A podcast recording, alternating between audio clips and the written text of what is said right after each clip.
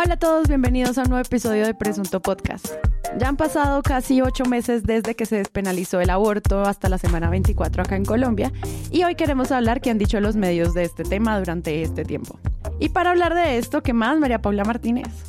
Muy bien, muy verde, verde este episodio. ¿Cuántas ganas que teníamos de hablar de esto desde el 28 de septiembre? María Paula y yo nos mirábamos todos los lunes con ¿cuándo vamos a hablar? Y siempre se nos colaba la agenda, pero creo que es algo que siempre late allí, o por lo menos con más fuerza desde febrero. Sí, sí, sí. Y es ya no sé cuál, tercero, cuarto que hacemos sobre el tema. Y eso también nos gusta como el seguimiento que estuvo también entre los primeros 10 episodios de Presunto hace cuatro años. Tuvimos uno primero sobre género, que no era exclusivamente sobre aborto, pero, pero lo trajimos y tenemos otros por ahí legendarios del tema. Sí, sí, sí. Un episodio entero fue sobre el feto ingeniero, por ejemplo, como concepto. Por ejemplo, saluditos a Gloria Susana Sí, sí, sí. Y quiero presentarles a nuestras invitadas. Alejandra Ramírez, que es vocera de Profamilia, es analista de comunicaciones y activista por el aborto legal, seguro y gratuito en Colombia desde hace varios años. Alejandra y su equipo además nos ayudaron a plantear este episodio que teníamos pendiente desde septiembre 28, que era el Día Internacional de la Despenalización del Aborto. Hola Alejandra, bienvenida. Gracias, para mí es un placer estar con ustedes, compartir y poder dialogar de lo que más me encanta, que es el aborto. Sí, eh, también por primera vez en Presunto, Catalina Chacón, que además me ayudó muchísimo a la preproducción de este episodio y que eh, pues lleva trabajando también por el aborto seguro y legal muchísimo tiempo. Entonces, bienvenida, Cata. Ay, no, gracias. Además, feliz porque ahorita tuvimos un 28 de ese distinto, marcado un poco por celebración, pero igual con cosas por hablar, que no son tan chéveres. Ahí vamos. Todo esto es un proceso, o sea, toca. Sí. Es un camino. Colombia no es la misma hoy que hace cuatro años ni hace dos meses. y eso es bueno. Ajá. Les recuerdo que Presunto Podcast tiene una página web, es www.presuntopodcast.com. Para todas las personas que nos escriben, ay, es que el episodio no está en mi plataforma, ¿qué pasó? Nosotros no podemos controlar esos robots, pero sí nuestra página web, ahí están nuestros episodios. Cada vez que usted lo quiera oír, un viernes en la mañana, puede encontrar los episodios de Presunto y también el acceso a nuestras comunidades y a los canales de donación. Si usted dice, tan chévere presunto, yo quiero que nunca se muera, puede entrar a los canales de donación y hacer parte de la comunidad de miembros y donantes que pues todos los días están comentando sobre medios de comunicación.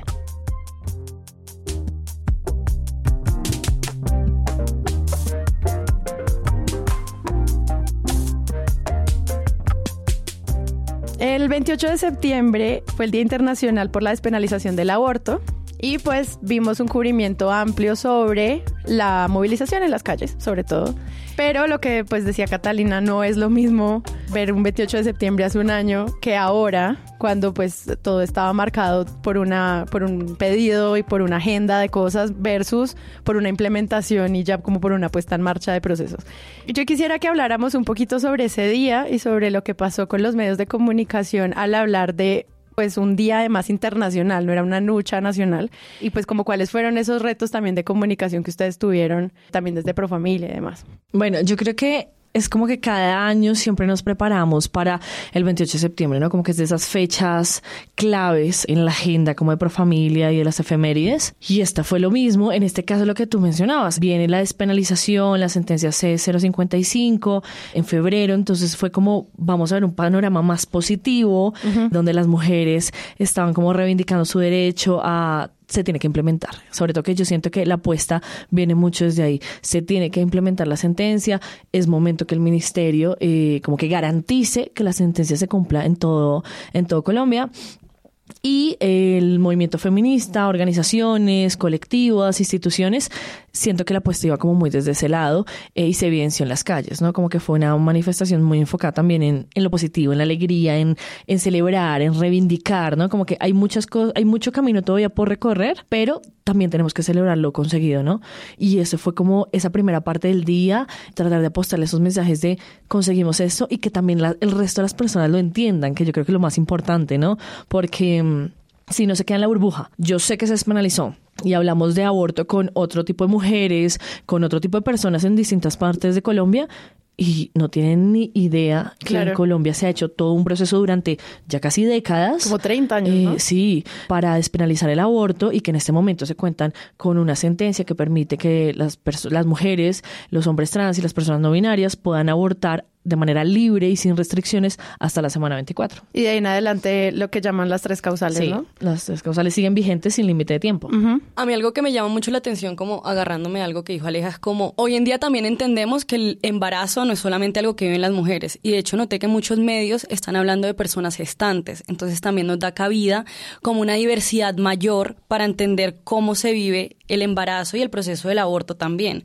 Entonces, si bien era como algo inicial, es como los medios están intentando ser incluyentes. Entonces dicen mujeres y personas gestantes y el resto de, de- del artículo pues se basa en solamente hablar de mujeres. Y pues uno no debería simplemente aplaudir un poquito, pero me parece muy interesante notar que ya estamos dándole Hasta cabida lenguaje. a entender la diversidad de las diferentes problemáticas que estamos viendo y en este caso como la despenalización del aborto, entendiendo que no solamente las mujeres se ven afectadas porque esté penalizado. Claro, yo no me había caído en cuenta de eso. Gracias por notarlo, porque sí es un- una variable importante que a veces uno deja pasar. Pero creo que también son dos agendas. Es decir, en los últimos años también conforme la lucha feminista empezó a conseguir en el mundo esas regulaciones, los medios tuvieron que enfrentarse a una transformación y el nacimiento también de medios feministas. Entonces allí es donde uno puede empezar a ver un cambio en el lenguaje, en la enunciación, en la representación de las imágenes que acompañan estas notas, por supuesto en la elección de las palabras, de los testimonios, pero sigue estando, como lo es también en la lucha feminista del aborto, pues sigue teniendo que enfrentarse al discurso más conservador, pro vida, tradicional, que está también como en la derecha mediática o en la mediática tradicional, porque ahí siguen apareciendo pues las barrigas, eh, sigue apareciendo ex- exclusivamente la mujer, sigue apareciendo la combinación entre la moral cristiana, el asesinato y las imágenes de forceps, ¿no? Todo eso sigue estando allí. Lo que yo siento es que ahora ese duelo pues de relatos es mucho más interesante, es mucho más complejo que antes, que no tenía, ¿no? Como que no ganaba espacio, sino ese hegemónico y ahora pues se lo luchan en Colombia, sobre todo medios como Manifiesta, como Sentido y muchas otras periodistas que hacen el esfuerzo en muchas otras plataformas, en redes sociales y demás, además de muy de la mano de los movimientos sociales y de las entidades como Profamilia, y eso lo que hace es como enriquecer el lenguaje y enriquecer pues el, el, el cubrimiento. Sí, yo siento que ahí es una apuesta que desde Profamilia también hemos hecho porque el lenguaje también llegue a esa manera y que se entienda el aborto como lo que es, ¿no? Que es un derecho y que la narrativa se tiene que hablar también desde lo positivo, como que sabemos que está esta, esta parte de la sociedad que se opone, pero entonces es como vivimos una democracia, entonces apostémosle a que el discurso sea más amplio y que el aborto no lo podemos ver como siempre nos lo han narrado en los medios desde una posición como más lúgubre, es blanco-negro, las imágenes, eh, revictimizantes, Sí. ¿no? Sino el aborto también es un proceso que las mujeres viven de, una- de muy distintas, diversas, como son las mismas mujeres, ¿no? Entonces, en- de acuerdo al contexto, la raza, eh, la etnia, las edades. Entonces, creo que eso también es una apuesta porque así el medio propiamente no se nombre feminista, sí tenga una perspectiva de género. Porque es también tratar de cambiar las narrativas desde ahí. Creo que el, el cambio de paradigma es, es crucial en este año porque antes el cubrimiento terminaba siendo pues por fuera de lo legal, es decir, era una lucha que intentaba y fracasaba porque pues cuántas veces esos proyectos no llegaron a o esas demandas no llegaron, no llegaron, no llegaron Sí que agotamiento. y se cubría desde el activismo exclusivamente, pero este, en esta oportunidad, pues tienen que cubrirlo como un derecho.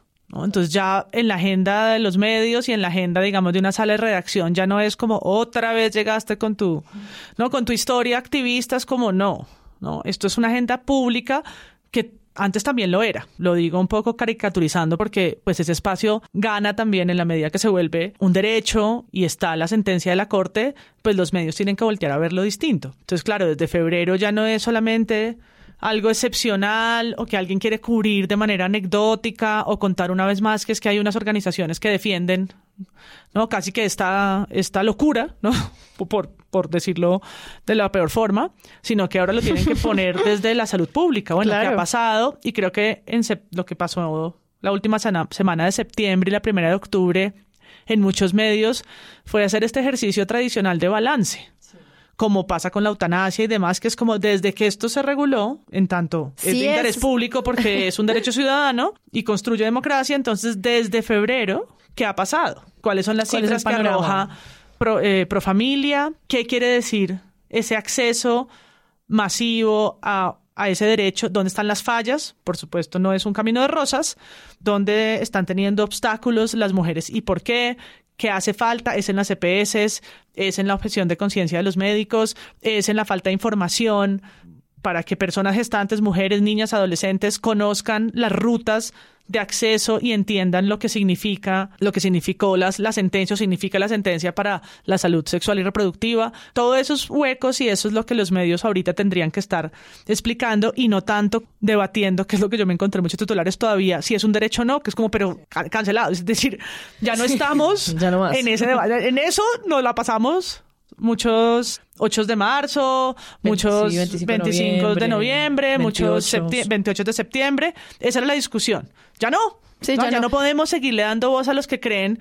No, Alejandro Ordóñez vuelve a decir que le parece aberrante. Bueno, pues fantástico por tu opinión, pero ese debate ¿Dónde ya está lo la pasamos. noticia? Además de eso, ¿dónde está la Sí, noticia? Ya sabemos que es una oposición, pero también como ahí yo entiendo también el tema de los medios de tenemos que generar vistas, tenemos que visibilizar, pero también dónde está la responsabilidad de decir es que esto ya lo dictaminó la Corte, esto ha sido revisado, varios ministerios están pidiendo la implementación, entonces ¿cuál es la noticia que tú me estás ofreciendo? No me estás hablando de implementación, de las garantías que se deben ofrecer, de no sé, los casos de las mujeres, no estás centrándote la noticia en las mujeres o en los hombres trans o en las personas binarias, sino en una opinión de una persona que no está aportando nada a la discusión y que además de eso no tiene ni siquiera que ver con la discusión. Que es lo que hablamos siempre como de esa necesidad de crear el ping-pong. Si le estoy dando voz a uno, tengo Claro. que darle voz al lado completamente Contrario. opuesto.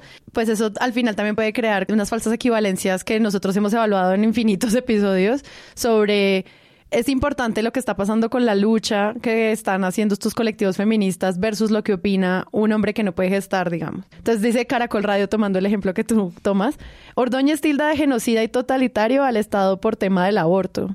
Dicen, la decisión rápidamente fue celebrada por colectivos feministas. Hasta ahí la mención del colectivo feminista. Y después, por supuesto, el procurador Alejandro Ordóñez, uno de los principales detractores de la decisión, escribió en sus redes que con esta decisión el Estado se convierte en genocida y totalitario. O sea, el mismo titular dos veces. Total. O sea, aparte que eso también duele es- ver cómo la sociedad es sometida por la cultura de muerte. Es como, ¿qué, qué parte de cultura de muerte es un dato ¿Y cómo se está sesgando también la información desde la moral, no? Como Ajá. me estás utilizando también unos términos muy basados en la moral, en es que, es que esto se condena de manera buena o mala, y estamos acá hablando desde un derecho.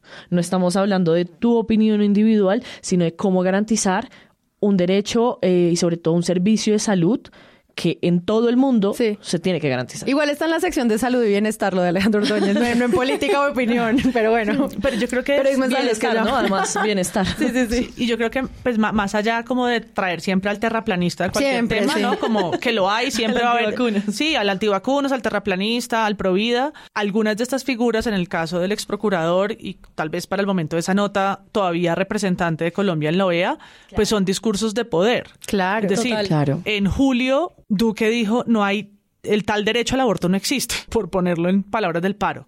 Y es El, el aborto va a ser un mecanismo anticonceptivo. Sí, me parece. Sí, es noticia en la medida que hay un presidente de un estado desconociendo. No, no que a él le parezca, a mí me importa cinco si a él le parece que no, pero es la máxima autoridad que tiene el deber de cumplir, por supuesto, con las sentencias de la Corte y todo lo que se desprende de ahí, negando algo constitucional. En público, siendo el presidente de Colombia. Y O sea, reconociendo la influencia que va a tener en la claro, opinión. tiene una influencia enorme y en los medios lo sorprendente fue, y voy a leer una, el titular de la W Radio de esa fecha es Iván Duque, dos puntos, no existe un derecho al aborto. De entrada, eso es una frase, pues no hay que esforzarse mucho con una unidad de fact-checking, es decir, Total. las sentencias de febrero, ya, no, no, no hay que hacer mucho research. Ya de entrada está mal, porque no la debaten, ¿no? Porque no ponen presidente niega un derecho constitucional, porque esa es la noticia, no que lo repita, No. ¿no? Sino lo que significa para un mandatario. Claro, porque una persona que esté desinformada o que no le interesa, pues simplemente Diga, sí, dice el tiene razón, presidente. ya, eso es lo que él dijo. Uy, el presidente dijo eso. Que ahora que lo mencionas, en El Espectador, sí me acuerdo que había como un confidencialcito que ellos decían como presidente equivocado menciona que. Claro. como que sí lo decían y yo pensaba. Eso es conocer todo lo que dijo la Corte, Bien. pero además de eso también lo que dice la OMS, o sea, si estamos hablando a nivel Ah, mundial. sí. Claro, entonces dice, eh, no existe un derecho al aborto, no existe el derecho a arrebatarle la vida a alguien con expectativa de entrar a la sociedad. Esa es, esa es la cita de la nota. Sin contexto, es decir, Sin me llama mucho la atención que en la nota no dicen, paréntesis, hay una sentencia de hace tres meses. No, simplemente ponen la foto del presidente, parafrasean sus, su intervención, ponen un par de comillas en donde está esta frase y cierran la nota. Sí, de hecho, de eso quería hablar también porque Pulso sacó y su titular fue, abro comillas, el aborto no es un derecho ni un anticonceptivo, cierro comillas, Iván Duque, que no se guardó nada. No se guardó nada. Sí, y de hecho cogen Se frases bastante polémicas, pues como feas, usan frases como aproximaciones inhumanas de despreciar la vida, pues que las dijo, pero darle visibilidad a esas frases que particularmente son denigrantes, pues dice mucho como de cómo quieren cubrir el tema y además que también con él sale un discurso que es muy típico de los antiderechos y es como ahí sí les interesan los métodos anticonceptivos, porque dijo después como podemos mejorar la sociedad desde edad temprana y no ver la proliferación de la interrupción de las vías en concepción.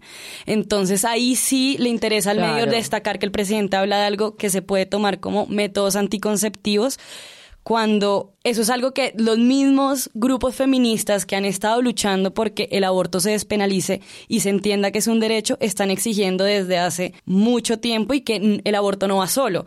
Entonces ahí sí es como lo ven relevante, pero en otros momentos es un tema que se ignora completamente. Total, hay, tal cual lo que tú mencionas, y es que el aborto hace parte de los derechos sexuales y reproductivos. Y cuando hablamos de derechos sexuales y reproductivos, hablamos de educación integral para la sexualidad. Y es métodos anticonceptivos, la posibilidad de ser autónomas, la posibilidad de saber reconocer y disfrutar mi cuerpo, de vivirlo de manera libre, segura, placentera.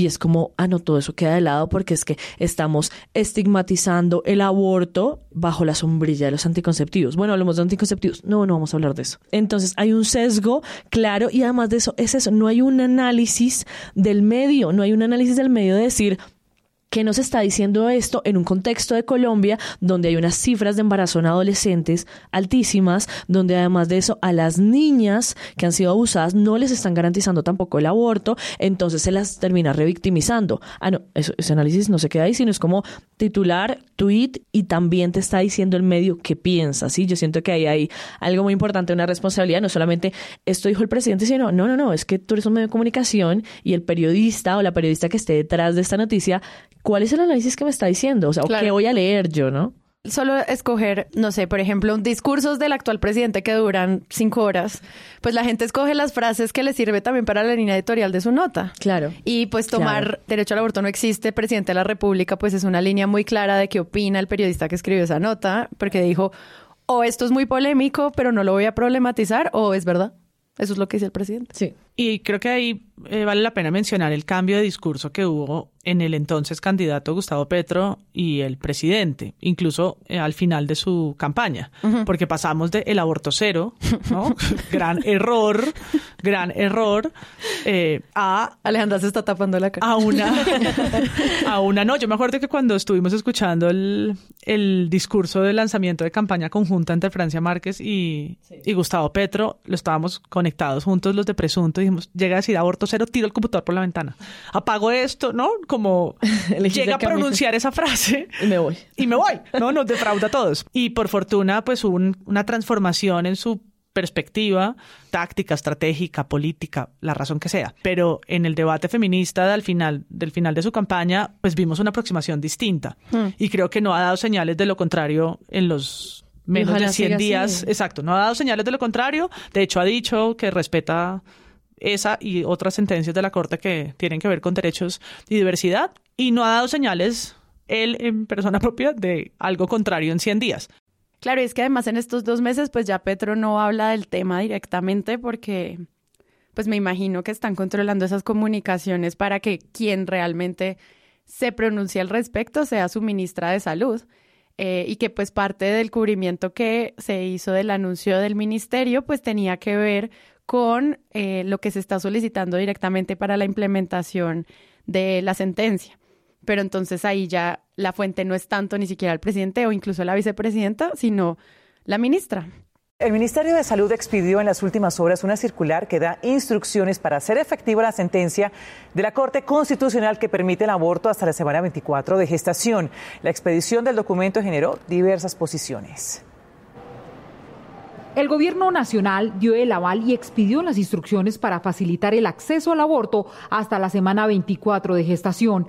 Así lo dejó consignado en una circular emitida a organismos de salud, secretarías del sector y diversas entidades del Estado y del ámbito privado. El objetivo principal de esta circular es prevenir y reducir al máximo complicaciones y muertes en mujeres por el acceso a sitios clandestinos en los que se practican abortos sin garantizar las condiciones de seguridad. El instructivo contiene el acceso a la información de los derechos sexuales y reproductivos, acceso a los servicios para reducir el embarazo no deseado, asesoría para la anticoncepción, incluida la de emergencia, suministro de métodos de anticoncepción y garantizar el servicio del aborto hasta la semana 24 sin condicionamientos, ni barreras ni demoras.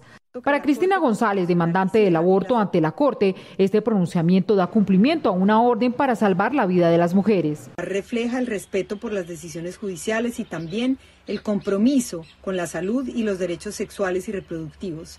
La circular contiene instrucciones expresas para todos los actores del sistema de salud. Pero para los sectores que están en contra del aborto, esta resolución es errada. El ministerio se equivoca. No puede legislar sobre algo que no existe. O sea, la sentencia de la Corte, la 055-2021, es una sentencia que despenaliza el aborto, pero esa sentencia tiene que ser regulada, legislada por el Congreso de la República. De ninguna manera el aborto garantiza la salud o la protección de los derechos para la mujer. Todo lo contrario, supone... A los y las candidatas se les preguntó en campaña, que también ya era una pregunta absurda. En este debate democrático... Con la paleta de ¿no? claro, pero en este debate democrático va usted a... les preguntaban cómo va a permitir el aborto. Es como, pero a ver, por supuesto, en tanto tienen que cumplir como presidentes la primera misión y es defender, como diría, defender la democracia maestro, ¿no? Y es pues no entrar a ir en contra de una institución como de la Corte Constitucional. Pero bueno, volviendo, no, pero era absurda la pregunta. La pregunta se quedó vieja. Hay un montón de sentencias, ¿no? O sea, la pregunta era válida hace unos años porque era que usted, usted va a hacer un proceso para que esos proyectos no lleven cabida, pasen a donde tienen que pasar, pero es como esto ya pasó, entonces la pregunta en estas campañas tendría que ser distinta. No, pero, es que lo olvidaron. Yo, siento que en ese sentido también como que entre comillas ni siquiera porque desde el 2006 ya contábamos con la sentencia de 355 que permitía las, tres, causales, ¿no? Entonces es como se pasaron 15 años. Y no aprendieron nada. Y cuando tenemos las 24 semanas, también otra, otra vez volvían al tiempo, ¿no? Y era como, bueno, de nuevo. Pero creo que la, la figura que ahora recuerda un poco esos discursos anacrónicos como el de Ordóñez y el Opus Dei, el de Duque y su ah, mirada moralista y católica es el del actual director de la policía, nombrado en este gobierno.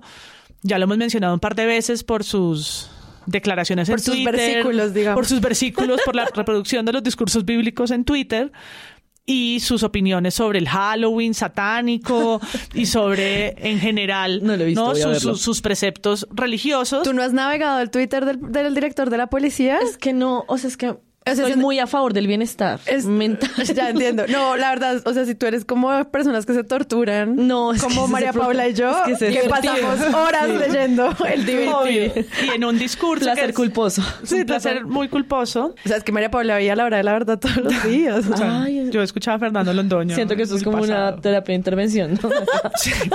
sí, que después, estás bien? Que después necesito, no les cuento que necesito ver después para compensarlo.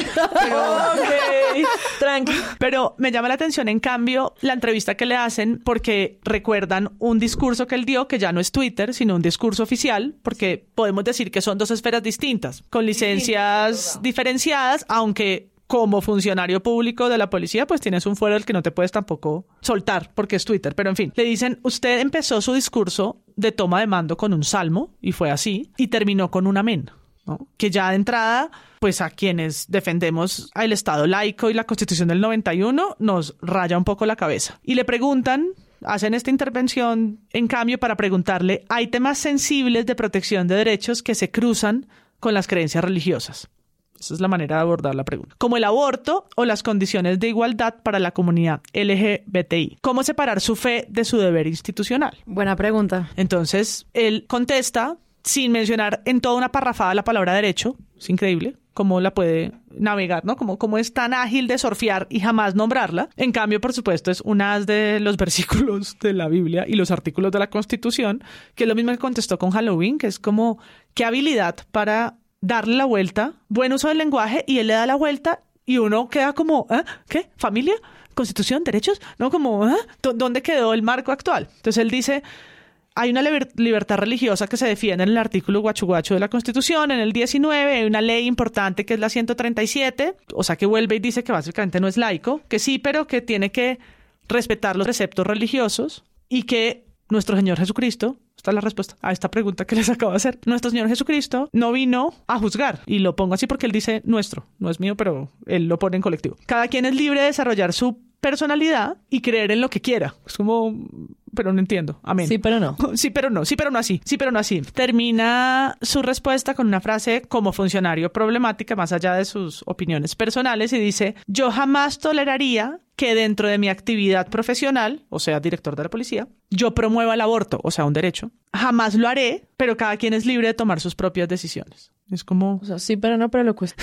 de cuidado, ni va a proteger a las mujeres, ni nada de eso. No, ni a garantizar. O sea, dentro de mi actividad, yo no voy a promover el ejercicio de un derecho. Yo, un siervo de nuestro Señor, punto. Alejandra se fue del estudio, amigos. Hasta luego. Gracias.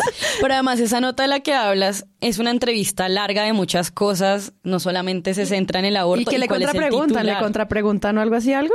Le preguntan, como, pero oiga, en pero- algún momento le tocará garantizar que una mujer Claro. quiera abortar, Sino que pueda ahí. hacerlo. ¿Usted garantizaría ese derecho? Entonces ahí el periodista vuelve, ¿no? Lo vuelve a traer, ¿no? Vente de la Biblia, ven aquí otra vez, funcionario. Regresa. Regresa, regresa al 2022. Así usted lo vea como un pecado, por supuesto, adivinen con qué contesta. Mi señor no juzgará, ¿no? Yo soy un siervo, de nuevo. No lo pueden juzgar, no lo pueden sancionar, hablando de los médicos. Yo también me apartaría de la discusión, porque jamás me mancharía las manos de sangre con la vida inocente de un niño que está por nacer.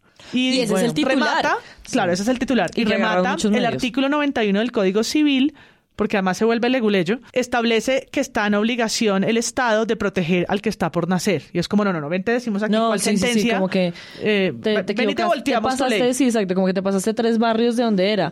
Y es que efectivamente el 21 de febrero del 2022 se aprobó la sentencia C055-2022 que garantiza el derecho al aborto hasta la semana 24 de manera libre, sí, sin restricciones, y a partir de ese momento todas las mujeres personas no binarias y hombres trans pueden abortar con las tres causales de la sentencia C355 sin límite de semanas.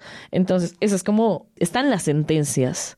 Entonces, claro, pero pues esa que elección, no, yo elijo cuál artículo de Sí, la cuál me Constitución. conviene, cuál me, cuál se acomoda a mí. Me encanta cuando dice el artículo guachu guachu, porque es como el que le sirva. Sí, el que le sirva, él se acomoda. Y además de eso, el uso del lenguaje. O sea, está la sentencia, se tiene que garantizar. Y en este caso, que claro, yo siento que es lo que decíamos, estamos centrando a veces la conversación en una persona a la que no le atraviesa el derecho al aborto, sí, que no le atraviesa, que además de eso no tiene ningún tipo de incidencia directamente en la conversación, más allá de cumplir con, con la sentencia. Y en este caso es cuestión de voltear la, la página y voltear cómo se está viendo el panorama y es como, bueno, las mujeres, se está garantizando la implementación que se está haciendo y que en este caso, en el caso del nuevo gobierno, de hecho desde Profamilia hicimos una especie de documento con seis ideas para garantizar la agenda de derechos sexuales y reproductivos.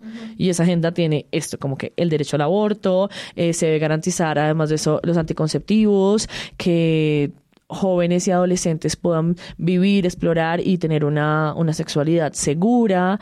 Entonces es como si también le apostamos a esa agenda que no solamente se está hablando exclusivamente en Colombia, que la está promoviendo Profamilia, sino a nivel mundial. O sea, es que estamos hablando de tener unas nuevas generaciones y unas actuales con un bienestar, con un estado de bienestar y no con una apuesta desde temas religiosos, personales, individuales, sino colectivos. Pero aún así hemos vivido porque es algo que también protege muchísimo la causa justa y es pues la conversación de que esto es un derecho y el, la facilidad con la que uno puede caer en terminología difícil de entender, porque pues las leyes y toda la jurisprudencia que rodea esto, pues al final también puede causar como unas barreras de acceso a la información, que yo entiendo de dónde nace, porque es que si tú lo, lo analizas Si tú pues a un tipo de persona, si no le tienes la sentencia, no te, te dices ya- sigue diciendo que no está. Ajá. O sea, yo entiendo eso, derecho. pero también veo unos medios usando unas palabras que podrían ser difíciles de comprender. Como lo que pasó hace poco con, creo que fue la sentencia de la corte, hablándole directamente a un niño. Ay, hermoso, exacto. hermoso. Eso, y yo siento que esa es una tarea fundamental. Es como la sentencia está listo por el lado de lo legal, eh, lo sanitario, hay que garantizarla e implementarla.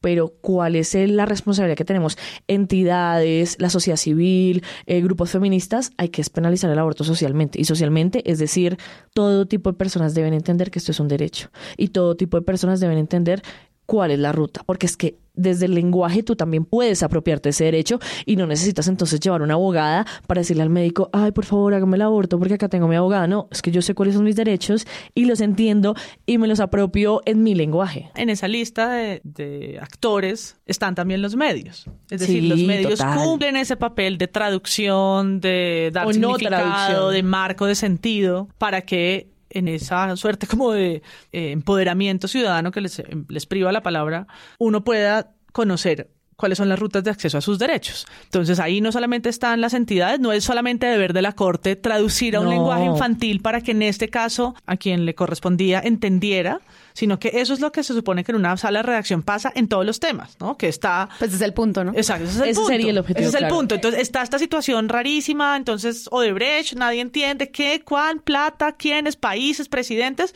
El ejercicio periodístico es la traducción de eso Y eso se con todo. para ¿no? que entienda cuál es el efecto suyo como ciudadano o ciudadano de eso que está pasando. Lo mismo en el, en el caso del aborto. Por eso nosotros reparamos mucho en la imagen.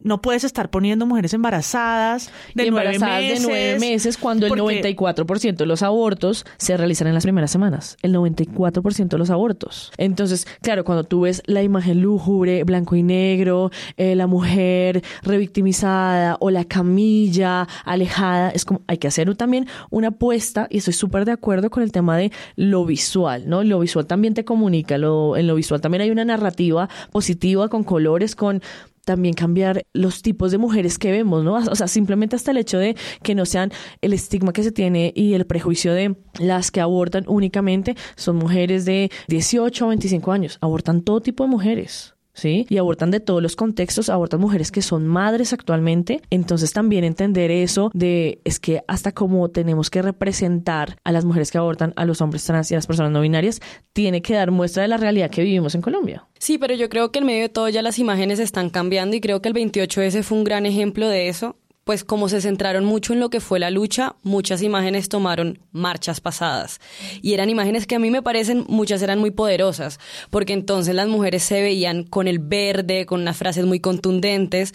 Claro, hubo medios que aún utilizaron imágenes de embarazadas, pero cada vez va reduciéndose más. Y por ejemplo, incluso antes del 28S, hubo un artículo que sacó el espectador que fue Relatos y trabas para acceder a un aborto libre en Colombia.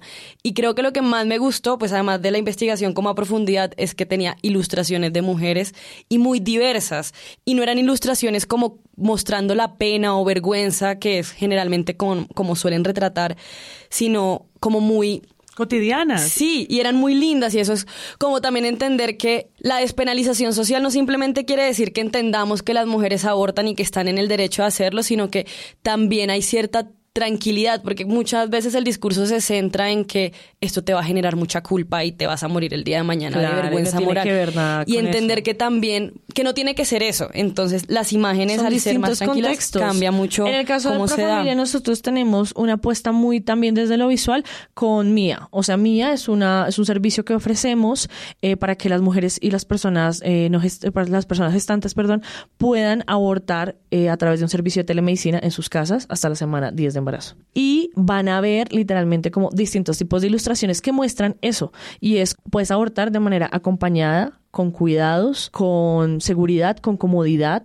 ¿sí? Y literalmente estas son palabras que yo creo que te cambian la imagen que tú tienes del aborto. ¿sí? Cuando tú dices, yo puedo sentirme acompañada, puedo sentirme segura, puedo saber que es un servicio de calidad, puedo sentir que no voy a ser juzgada y que la decisión solamente depende de mí. Es Y hay una- mi decisión. Y hay una pedagogía, es decir, lo que hace mí hay una pedagogía para entender qué es el misoprostol, cuáles son las medicinas que hay, cuál es el y que va proceso. todo con todo lo demás. Anticonceptivos, educación integral para la sexualidad. Listo, tuviste tu aborto. ¿Con qué método quieres planificar? Estos son los que te funcionan a ti, por tu cuerpo, por tu contexto, por tu organismo. También entender eso y decir, ah, ok, entonces de pronto por mi estilo de vida, por mis condiciones, yo debería planificar con esto. Y no simplemente, no sé, no sé qué está pasando con mi cuerpo, no sé cómo relacionar esto con también mis decisiones reproductivas, sino debe ser de manera integral. Pero oyéndote recordaba mm, que ese paso a paso, pues que están pro familia, rara vez lo he visto en algún medio de comunicación que no sea tal vez manifiesta o no, los, que, los feministas. los que directamente tienen esa agenda. Y hablábamos hace poco aquí de la publicación de un manual para disparar un arma. El arma de la, de la persona que quería disparar contra, contra Cristina Fernández de Kirchner no funcionó, pero aquí le damos el paso a paso. Entonces, sobre algo, ¿no? Violento, medios. la responsabilidad de los medios, sí. Para un servicio de educación sexual, no. No Tal vez ninguno se le va a medir a, a poner esto, probablemente con miedo de ser tildados de apología a la violencia o quién sabe qué, ¿no? De que les lleguen 50 mil cartas del lector o pues que se les vuelva un lío interno también por las líneas editoriales. Por eso me llama la atención y quisiera volver un segundito a la nota de la FM, porque la intención en el fondo es buena y es agarrar el informe de Profamilia que tú estás contando y volverlo noticia, lo cual está bien, chévere. Sí. Porque Profamilia ha hecho... Pues es una fuente, digamos. Sí, Claro, ¿no? Y, ha hecho el balance todo. de lo que también han sido los últimos meses desde febrero. A mí me da curiosidad el cambio en las cifras, ¿no? Que empieza a pasar en el mapa. Y pues, ¿quién es mejor que Profamilia que ha hecho todo ese histórico para narrarlo como fuente principal? Entonces, Profamilia tiene una nota, es el 94% de las mujeres que abortan lo hacen las primeras las semanas. primeras semanas. Eso es un dato para Porque publicar. además de eso se contrarresta también el estereotipo de es que las mujeres esperan hasta el último mes o hasta el último trimestre. No, la realidad nos está diciendo que, de hecho, apenas se enteran y apenas toman la decisión, se realizan los Voy a abortos. hacer un viajecito, Sí, luego voy- sí. voy- Y eso sí. desmitifica la idea pues de la barriga grande y del, de la formación avanzada del feto, en fin. Entonces, el titular es, esto es una nota del 30 de septiembre de este año.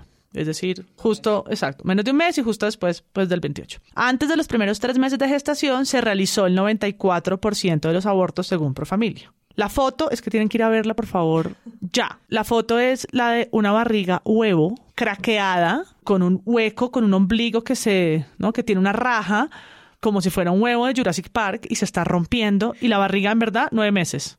Eh, Más. por ahí. Sí. Eso sí es demasiado grande. Esa barriga es de 40 semanas el día de la foto.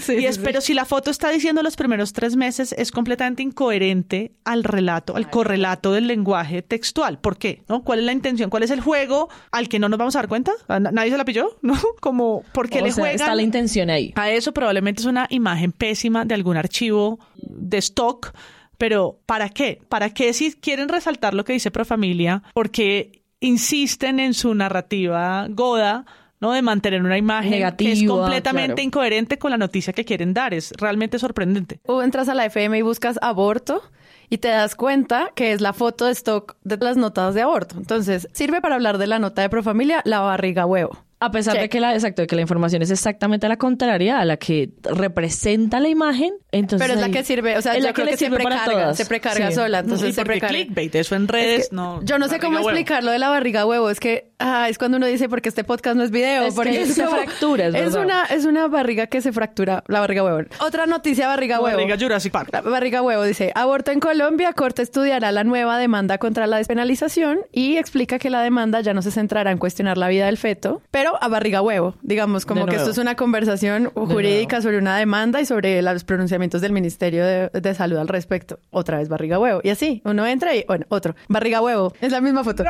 Es-. Minsalud, Minsalud advierte que siguen barreras para interrupción voluntaria del embarazo. Es verdad. O sea, eso es un dato muy importante Total. porque la las gente barreras es derecho se sigue está. presentando. El viceministro hizo un llamado para que se pueda abordar el tema con los pueblos originarios. ¿Por qué barriga huevo? de nuevo. Sí, que no tiene nada que ver. Sobre todo que les digo, a mí hay algo que también, como que, claro, está el tema de los medios donde saben qué pueden agarrar o qué les conviene agarrar y qué no. Porque nos pasa, claro, es- hacemos este informe, este comunicado, se envía a los medios y simultáneamente en Profamilia sacamos una campaña que se llama La decisión es tuya, en lo que sigue te acompañamos. Y esa campaña vino acompañada de un montón de cosas audiovisuales, una portada en el periódico ADN verde diciendo el aborto es un derecho. Y por otro lado también vallas, imágenes en paraderos, donde lo que se busca es eso, aterrizar el lenguaje un poco, que todas las personas lo puedan entender y que tenga una perspectiva positiva como de comunicación para la esperanza de qué es el aborto, ¿no? Entonces, abortar es tu derecho, en febrero hicimos historia, eh, la autonomía de las mujeres, literalmente enfocado muy en eso, agarramos el comunicado porque tiene la fuente oficial, porque tiene las cifras, pero te seguimos utilizando imágenes que van en contravía a lo que dice completamente el comunicado. Y que hablando del tema de, de, las cifras o de las barreras que siguen enfrentando las mujeres y las personas gestantes, aparece también ese rol que venimos hablando en todo este programa del de los medios y de hacer una veeduría. O sea, ¿dónde está esa veeduría? Y me gusta que en ese sentido también se ha observado últimamente también con el espectador de, ay, es que hay un centro médico que se declara objetor de conciencia. ¿Cómo así que un centro médico se declara objetor de conciencia? No se pueden declarar objetores de conciencia. Las sino instituciones, porque las instituciones no tienen conciencia, la conciencia la tienen las personas. Entonces, literal. Entonces, en ese caso también es eso que sí me gusta y me encanta que lo estén haciendo los medios cuando lo he visto de, lo vi con el espectador, lo vi creo que también fue con el Heraldo, que decía, ¿por qué les están negando el derecho al aborto a las mujeres migrantes? Ahí está la veeduría de, ok, esta es la sentencia, en Colombia se aprobó, se tiene que implementar, ¿qué está pasando acá? ¿Por qué no se está cumpliendo? ¿Por qué a las niñas? ¿Por qué a las migrantes?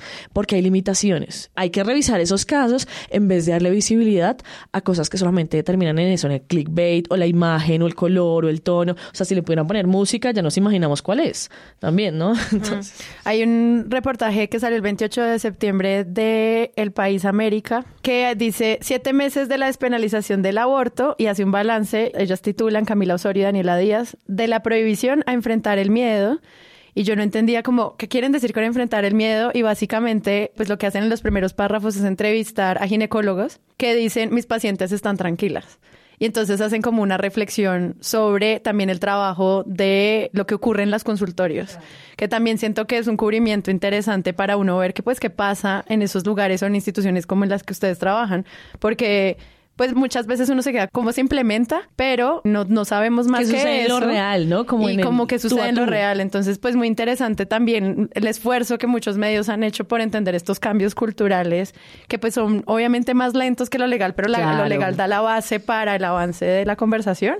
Entonces, bueno, como siempre les dejamos la nota para que lo lean porque está muy completo. Pero ahí lo notamos sobre todo porque en Profamilia también nos pasa que muchas mujeres, muchos hombres trans y muchas, eh, muchas personas no binarias llegan con ese miedo de que me van a meter a la cárcel, es que eh, no se puede enterar mi familia, es que no, no sé qué hacer y que se les nota ese miedo y es, no, no, no, no, no, con, con las médicas y con los médicos pasa, no, no, no, espérate, a ver, bueno, este es tu derecho, funciona así, tú lo puedes hacer o sea, pero como solicitar una cita y decir, quiero que se garantice el servicio al aborto.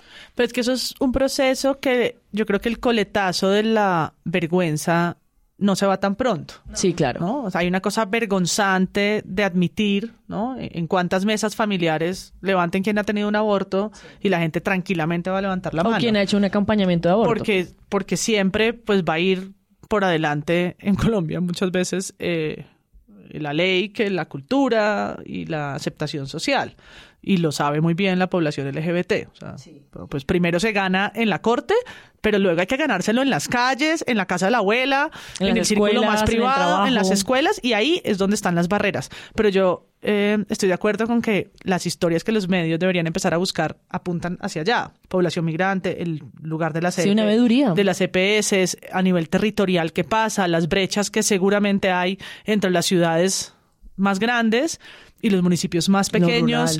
Por supuesto, también los municipios con gran tradición, digamos, conservadora versus los municipios, digamos, más liberales, donde seguramente en esos más conservadores, pues es todavía más complejo para que una mujer en un centro de salud, en un pueblo muy pequeño, en donde la voz del poder uno la tiene el monseñor, la voz del poder dos la tiene el policía, la voz del poder tres la tiene el médico, no le quieran Claro, y eso derecho. digamos, un hombre trans o una persona no binaria. ¿Cuáles son las violencias que puede enfrentar o las barreras o las violaciones? Entonces, ahí también hay que hacer una parada y los medios también tienen que revisar, ¿se está garantizando el derecho de manera plena o no? Que fue algo que más o menos intentó hacer este 28S cuando la mayoría de reportajes terminaban en cuáles eran esas barreras que se están ahondando.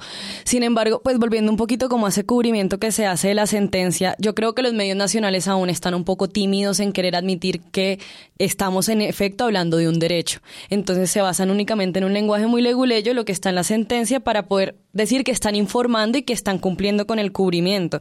Sin embargo, pues pasa lo que estamos hablando ahorita y una persona del común se entera a través de los medios de comunicación en distintos formatos. Ya hoy tenemos pues también los digitales y las redes sociales de los medios, pero se enteran a través de eso. Entonces, es importante la labor que un medio tiene porque así es como la sentencia termina llegando a la población, pero si me quedo una- únicamente con los términos como muy legales, claro, estoy cumpliendo el deber de informar, pero no le estoy llegando verdaderamente a la población y creo que tiene que ver aún un poco como con esa timidez de no querer que los pongan en la palestra por como aborteros antividas y pues es muy difícil, pero pues sí me parece muy importante que poco a poco lo que dicen ustedes, si el cubrimiento se va cambiando hacia las historias, podemos también como sociedad empezar a entender esa importancia de que el derecho en efecto se esté cumpliendo y se garantice. Y sobre todo que esté detrás de este derecho, o sea, claro, decimos la palabra derecho, derecho, derecho, ¿y qué significa eso? O sea, detrás del derecho está el bienestar, la dignidad, la vida plena de las mujeres, de las personas no binarias y los hombres trans. O sea, es que detrás de hecho de eso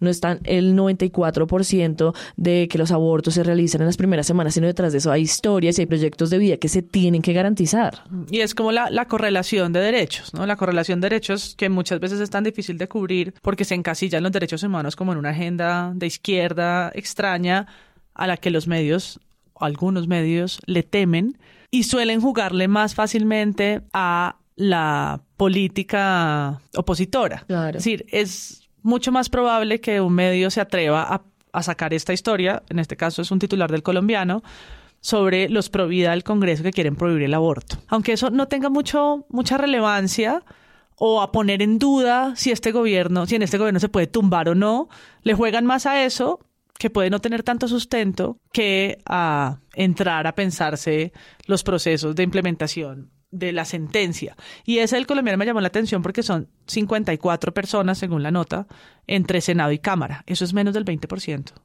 Porque Eso no lo nosotros- dicen. Nosotros tenemos 279 personas elegidas ahorita como congresistas.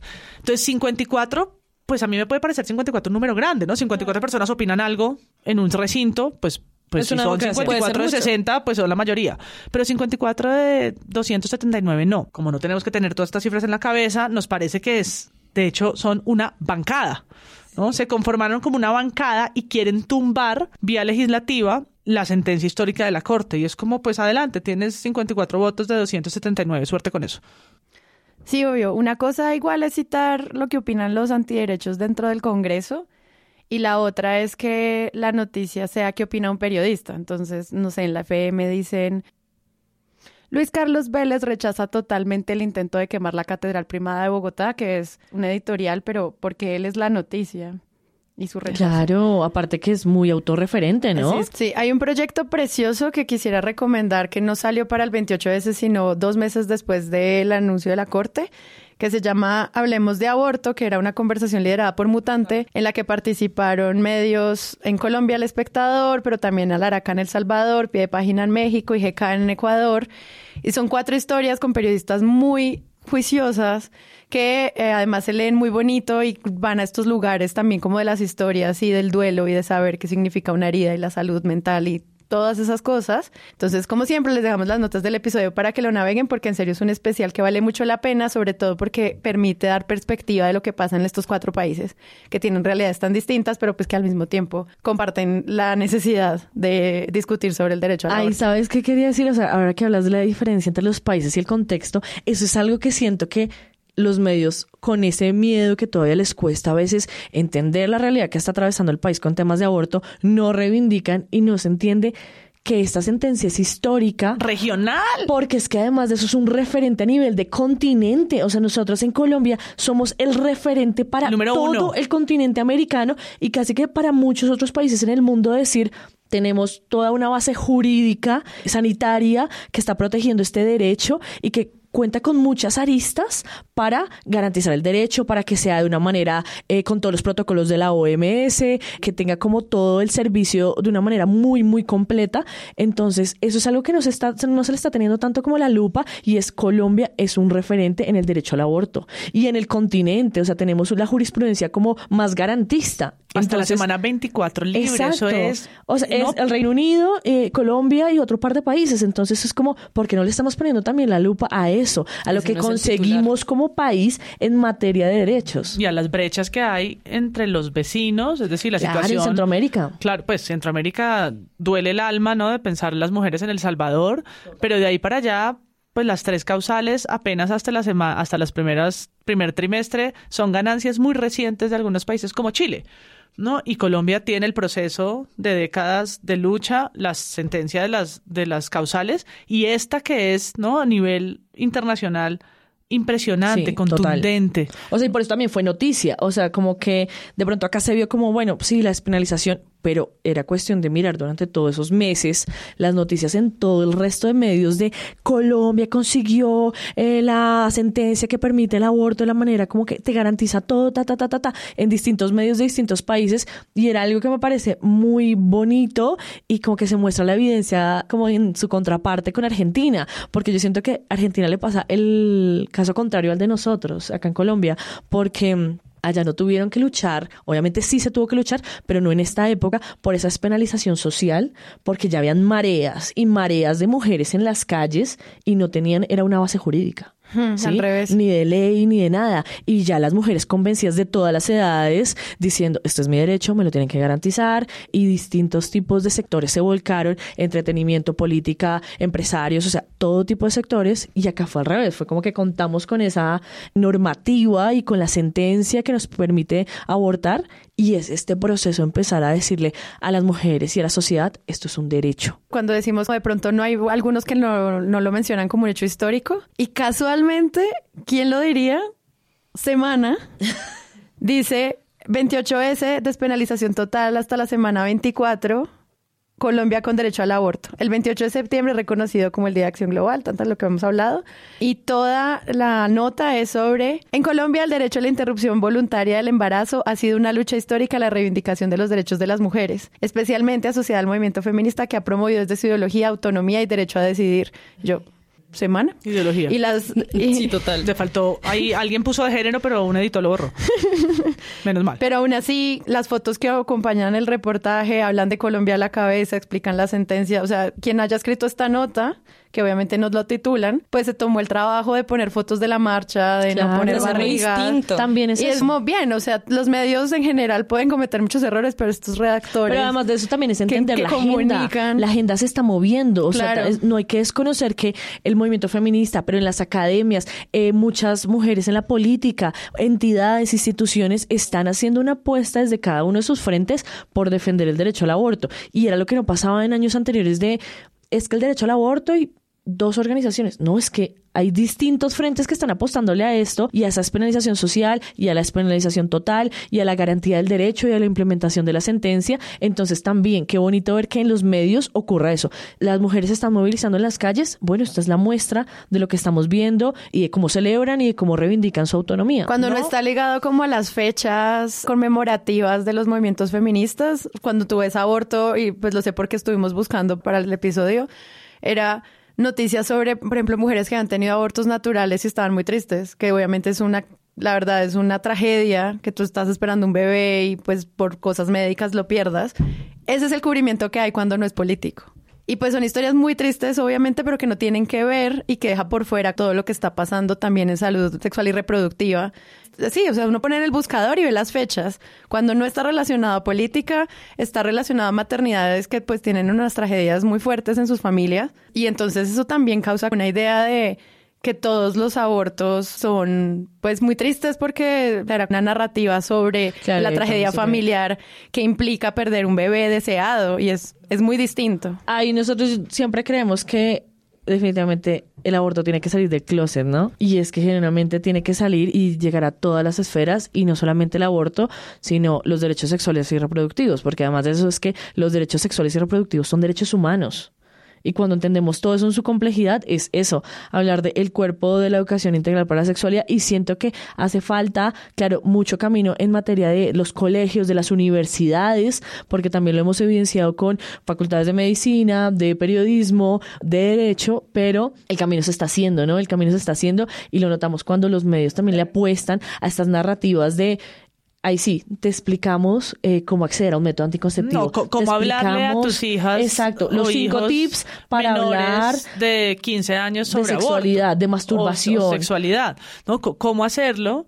¿Cómo hacerlo antes de que digan, claro, no, es que es la mamá abortera que ahora incita a sus hijas a Claro, no- ejercer no su derecho? no va por ahí. No va por ahí, es, miren las cifras de los embarazos no deseados en Colombia. Sí. Son más de 600 mil. ¿Cuántas de esas embarazos no deseados son también de mujeres muy jóvenes, entre ellas niñas muy jóvenes, víctimas de abuso sexual? Claro. Entonces, es una conversación que no es que yo la esté teniendo de manera aberrante, como pueden ver muchos, en la sala de mi casa o en la ducha o en el carro.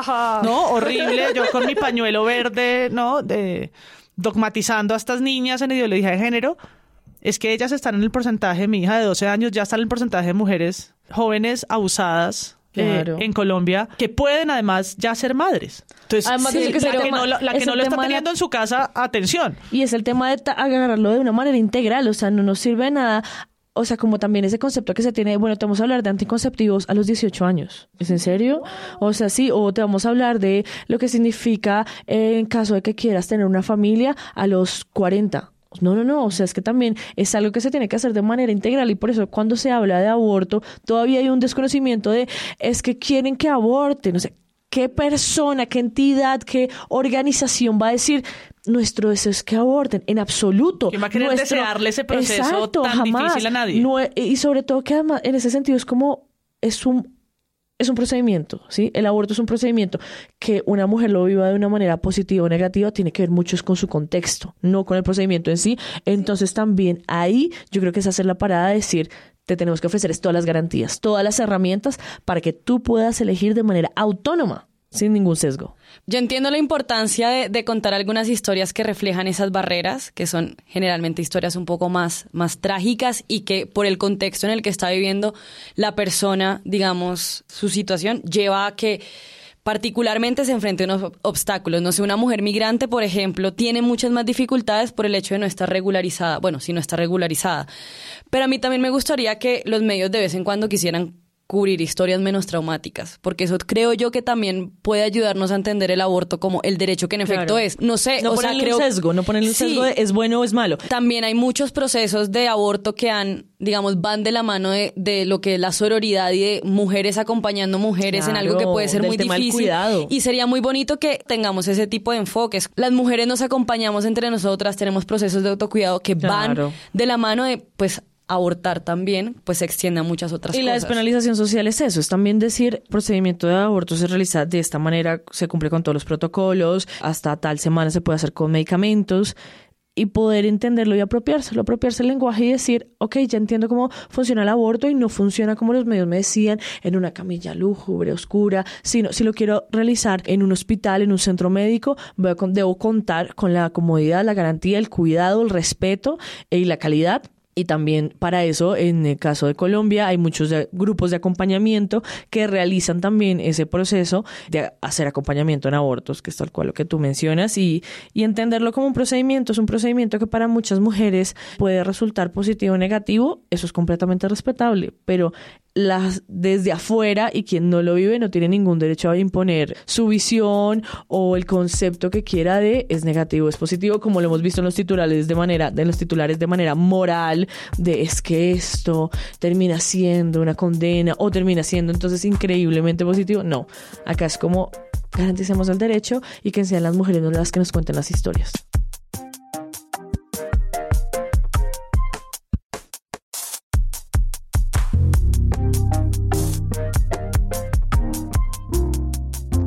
Si les gustó este episodio y quieren apoyar este podcast, los invitamos a que lo compartan en todas sus redes sociales. Esa es la mejor manera de crecer. Presunto Podcast es producido por Sara Trejos con el análisis de Santiago Rivas, María Paula Martínez, Juan Álvarez y Andrés Páramo. La postproducción la hacemos Rodrigo Rodríguez del Oro Podcast y yo. Nuestra asistente de producción es Paula Villán de Sillón Estudios. Les invitamos que visiten presuntopodcast.com donde pueden ser donantes y parte de la membresía de Presunto. Con su ayuda podremos financiar este proyecto y diseñar mejoras para ser sostenibles y salir cada semana. Al mismo tiempo, en la misma página pueden encontrar el ingreso a nuestra comunidad de Discord, que si no saben qué es, imaginen un super chat donde cada tema tiene su propio canal desde una selección de memes y titulastres, pero también canales de crítica de medios sobre periodismo de género, internacional, ciencia, político, cultural y chequeos. También pueden escucharnos en nuestro canal de YouTube y en todas las plataformas de podcast. En algunas de esas plataformas nos pueden dejar calificaciones y comentarios. Eso siempre ayuda a que otras personas nos encuentren. Presunto Podcast es producido en Sillón Studios, una red de podcast independiente donde pueden encontrar otros podcasts. Gracias a ustedes por escuchar. La próxima semana esperen un nuevo episodio.